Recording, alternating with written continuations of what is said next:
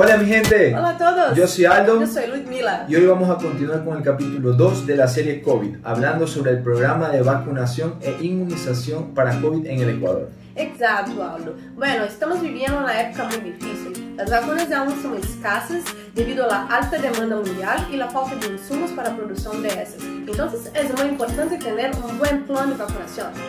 Es verdad, Luigi. Y para esto, Ecuador estableció criterios de quién vacunar.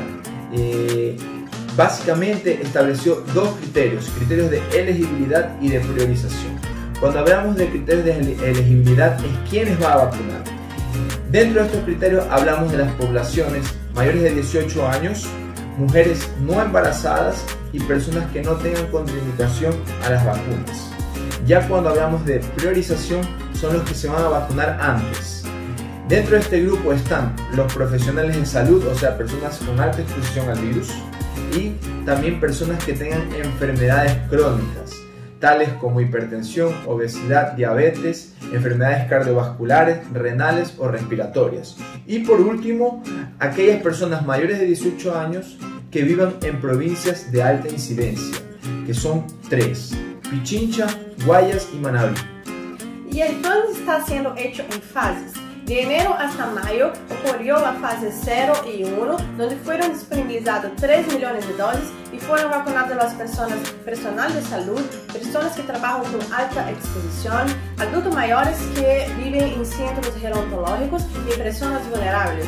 É, agora, início de junho, iniciou a fase 2, que vai durar até agosto, e serão vacunadas as pessoas maiores de 18 anos das províncias com alta incidência. Serão vacunadas também las personas que fueron rezagadas de las otras fases y las personas mayores de 18 años de las otras provincias que son de baja incidencia, pero que trabajan con alta exposición.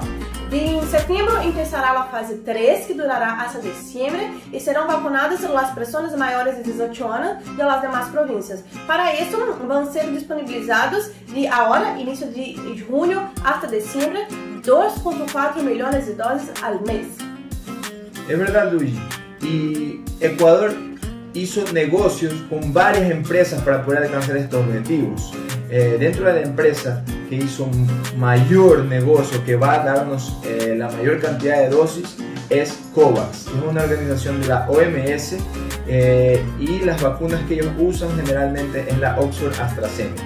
Pero también hizo negociaciones con Pfizer, a la cual le va a comprar 6 millones, también a Oxford directamente que van a ser 5 millones y a la Sinovac que van a ser 2 millones, lo que va a dar un total de 20 millones.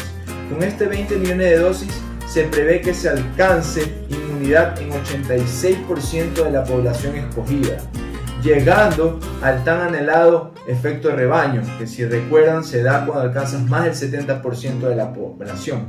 Entonces con esto se prevé que se pueda controlar la pandemia. Para finalizar este video, yo quiero dejar un mensaje que es o plano está ocorrendo conforme planeado, então tenham paciência.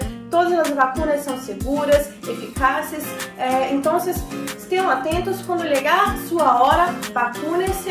É, é, é importante dizer que y a imunidade ideal en la gran mayoría de las personas va a ocurrir después de dos semanas após la segunda dose.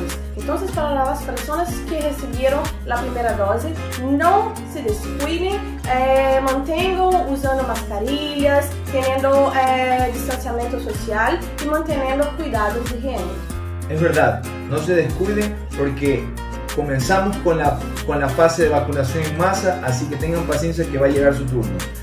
Y bueno, no se pierdan nuestro próximo capítulo en el cual hablaremos de las características de cada una de las vacunas. Así que nos vemos pronto. Chao. Chao.